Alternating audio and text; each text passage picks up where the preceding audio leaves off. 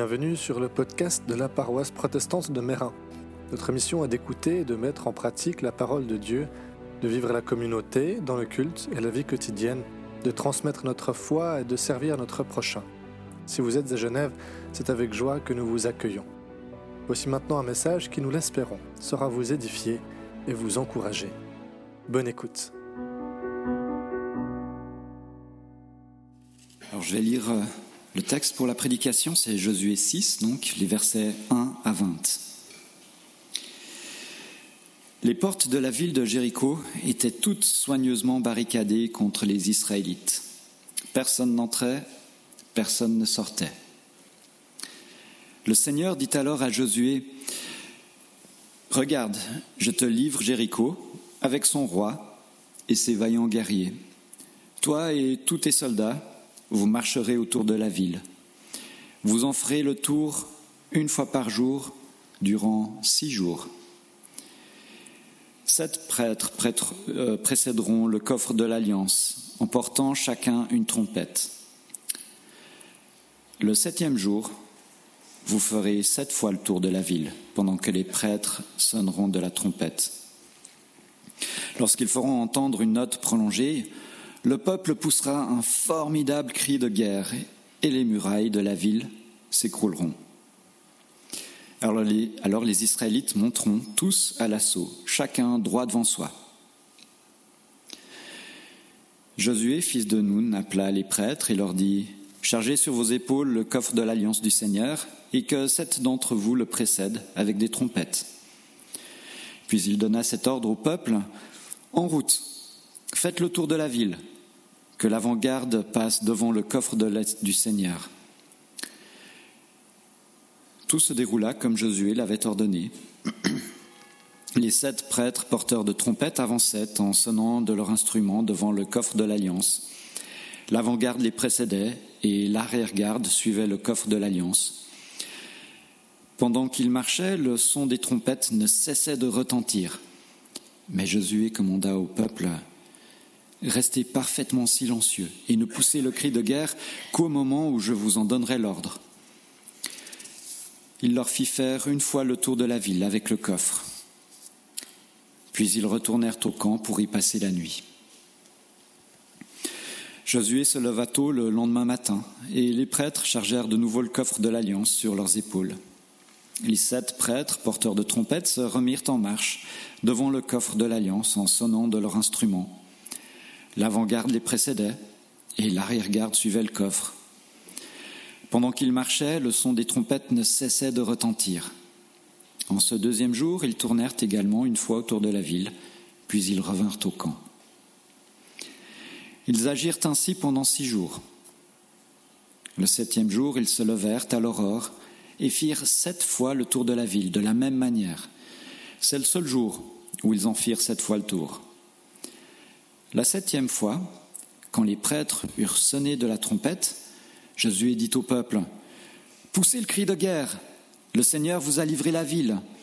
Elle sera détruite avec tout ce qui s'y trouve, car elle est réservée au Seigneur.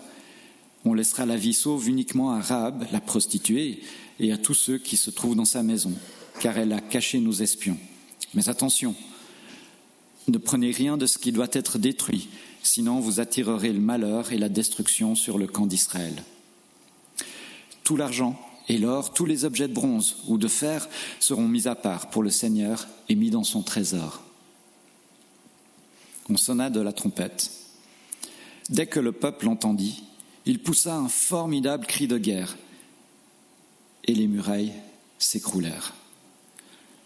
Aussitôt les Israélites montèrent à l'assaut de la ville, chacun droit devant soi et ils s'en emparèrent. Bonjour et merci de, de m'accueillir parmi vous. Ce matin, c'est une joie pour moi d'être d'être ici pour faire un petit bout de chemin avec vous à deux communautés. Un matin où je ne sais pas, est-ce qu'il fait chaud ou est-ce que c'est le Saint-Esprit qui brûle au milieu de nous? Amen. C'est bien, quand Philippe Ponchot me demandera comment ça s'est passé, je pourrais dire, ça faisait pas 30 secondes, j'avais droit au premier Amen. La semaine passée, je prêchais au Lignon sur un texte qui se trouve juste avant celui-ci, la traversée du Jourdain. Traversée du Jourdain qui a marqué dans l'histoire du peuple d'Israël un moment absolument décisif. Après 40 ans passés dans le désert, voilà que ce chapitre de leur histoire, qui avait commencé avec l'ouverture de la mer Rouge, se termine d'une manière assez similaire. Et en faisant cette traversée, en entrant enfin dans cette terre promise, pour la première fois, le peuple d'Israël est appelé une nation. Quelque chose dans, dans leur nature, dans leur identité vient changer à ce moment où la promesse que Dieu avait faite à Abraham trouve son accomplissement. Mais les choses ne sont pas faciles pour autant. Et très rapidement, ce peuple d'Israël, cette nation, se heurte à une première forteresse, celle de Jéricho. Alors tout ça, c'est pas sans avoir des échos dans ce que nous pouvons expérimenter lorsque nous nous mettons à la suite du Seigneur. À la place d'une terre promise, nous avons le royaume des cieux, un royaume que le Christ a déjà inauguré pour nous à la croix. Et ce royaume, nous y entrons en traversant les eaux de notre baptême. Et nous aussi, assez rapidement, nous nous heurtons à des forteresses. Mais revenons d'abord à la ville de Jéricho. Jéricho, ce n'était pas une ville particulièrement grande. L'équivalent de 3-4 terrains de foot, pour vous donner un peu une idée. Et puis les maisons y étaient construites de manière à former une sorte un peu de, sorte de muraille comme ça autour de la ville. Ça explique pourquoi les espions au chapitre 2 ont pu euh, s'échapper par une fenêtre de la maison de Rahab. Non pas que sa fenêtre était plus haut que les murailles, mais certainement qu'elle habitait une maison qui formait cette forteresse à quelque part. Une ville que le livre de Josué caractérise comme une ville fermée. Fermée à la présence d'Israël, fermée à la parole de Dieu. Merci. Rahab, de nouveau, chapitre 2, explique, explique aux espions qu'ils ont entendu parler de ce Dieu-là. Ils ont entendu parler de ce qu'il avait fait. Et à cause de cela, ils se barricadent en espérant échapper à sa présence et à son action. Alors une question se pose, celle de nos forteresses. Quelles sont ces forteresses contre lesquelles nous nous heurtons? Ou, si on pose la question autrement, qu'est-ce qui en nous est fermé? Fermé à la parole de Dieu, fermé à sa présence, fermé à son action. En lisant le texte, j'ai repensé à cette image ce dessin d'Alain Auderset, peut-être que vous le, connaissez. On voit un jeune homme qui ouvre la porte et qui dit Yo Seigneur, bienvenue, bienvenue dans ma vie. Et pourtant, partout sur les portes, c'est écrit privé, ne pas entrer, ne pas toucher. Plein, plein d'endroits et de choses qui sont, qui restent fermées, fermées à la présence de Dieu dans ce dessin-là. Oui, quels sont les lieux de nos vies sur lesquels nous avons à poser des petits écriteaux privés, ne pas entrer, ne pas toucher? Attention fragile. Il y a ce que nous appelons le péché, mais il prend toutes sortes de formes. Il peut prendre la forme de l'idolâtrie, ces choses ou ces personnes que nous mettons à la place de Dieu, à qui on donne une autorité sur notre vie et qui en deviennent le commencement, le milieu et la fin. Peut-être que ce sont des relations qui sont devenues des forteresses, des conflits, des soucis, des préoccupations que nous avons. Peut-être que l'argent vient à manquer, et pour certaines raisons, nous refusons de laisser Dieu se mêler de cette question-là. On se dit, c'est à moi de gérer, c'est à moi de trouver les solutions, de me débrouiller tout seul comme un grand, de trouver les bonnes stratégies. Comment redonner un dynamisme à des communautés, à des églises qui sont en perte de vitesse? Là aussi, nous en faisons des forteresses en nous fermant à la parole et à l'action de Dieu, en préférant nous appuyer sur nos raisonnements, sur des avis d'experts, sur des stratégies tout à fait humaines, en lisant plein de bouquins et en questionnant plein de sociologues. Non pas que les sociologues fassent pas un travail merveilleux, mais un conflit, peut-être une forteresse. Je me dis, ça c'est mon conflit. J'existe à travers ce conflit et il ne faut surtout pas me l'enlever. Je ne veux pas que Dieu s'en mêle. Nos dépendances, certainement, sont de puissantes forteresses, que ce soit les classiques, l'alcool, la drogue, la pornographie, Internet, mais pourquoi pas aussi l'attention que les autres me portent, l'image que je projette vers l'extérieur.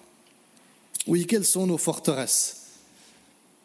Quelles sont-elles et comment peut-on venir à bout? Retournons encore une fois à Josué et voyons comment le peuple s'y est pris.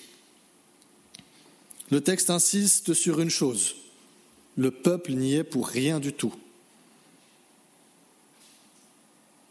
Rahab, quand elle rencontre les espions, elle leur dit, Nous savons que le Seigneur vous a déjà donné la victoire. Et à la toute fin du chapitre 5, Josué fait une rencontre étrange, celle d'un homme sur le chemin de Jéricho qui se tient debout, une épée à la main.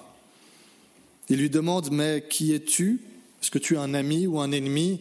Cet homme lui répond, je suis le chef de l'armée de l'Éternel.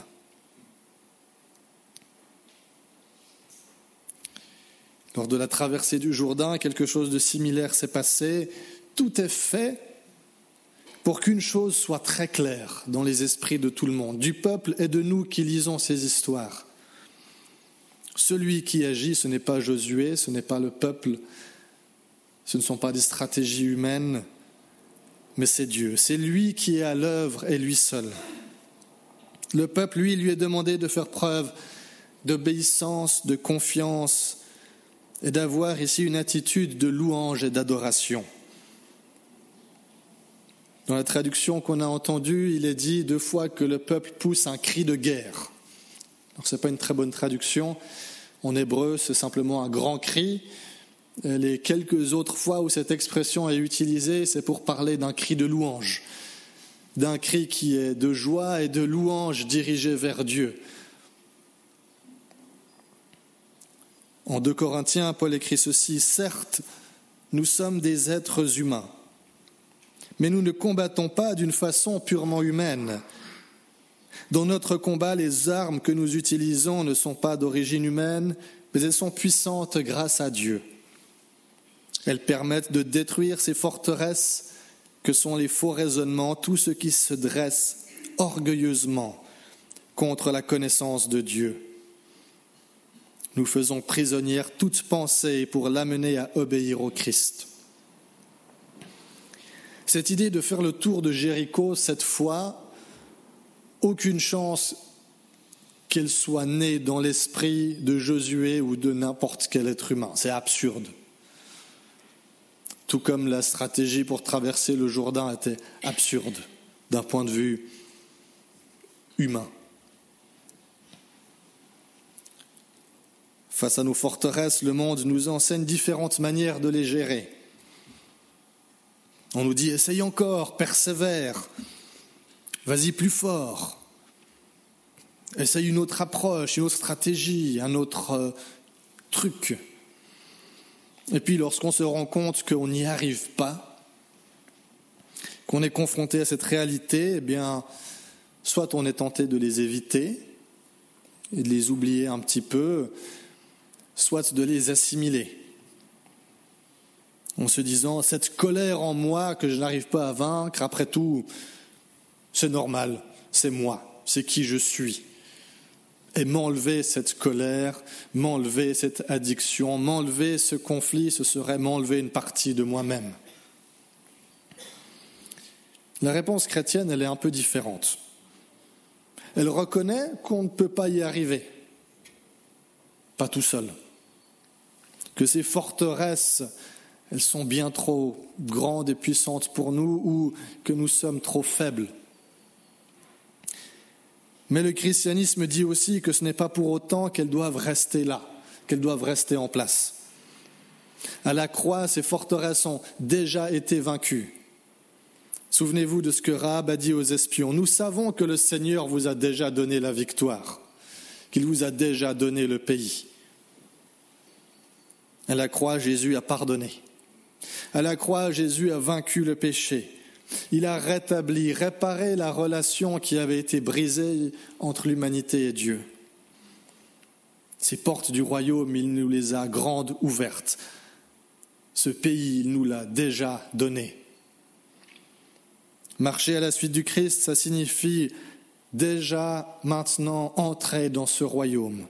Et en même temps, en même temps, ça nous pousse à confronter ces forteresses avec ces lieux qui restent fermés à la parole, à la présence, à l'action de Dieu.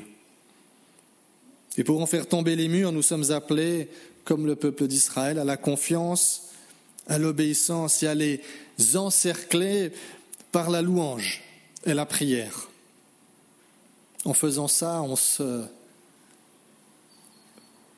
délaisse sur Dieu, on se repose sur lui, on lui laisse l'espace pour agir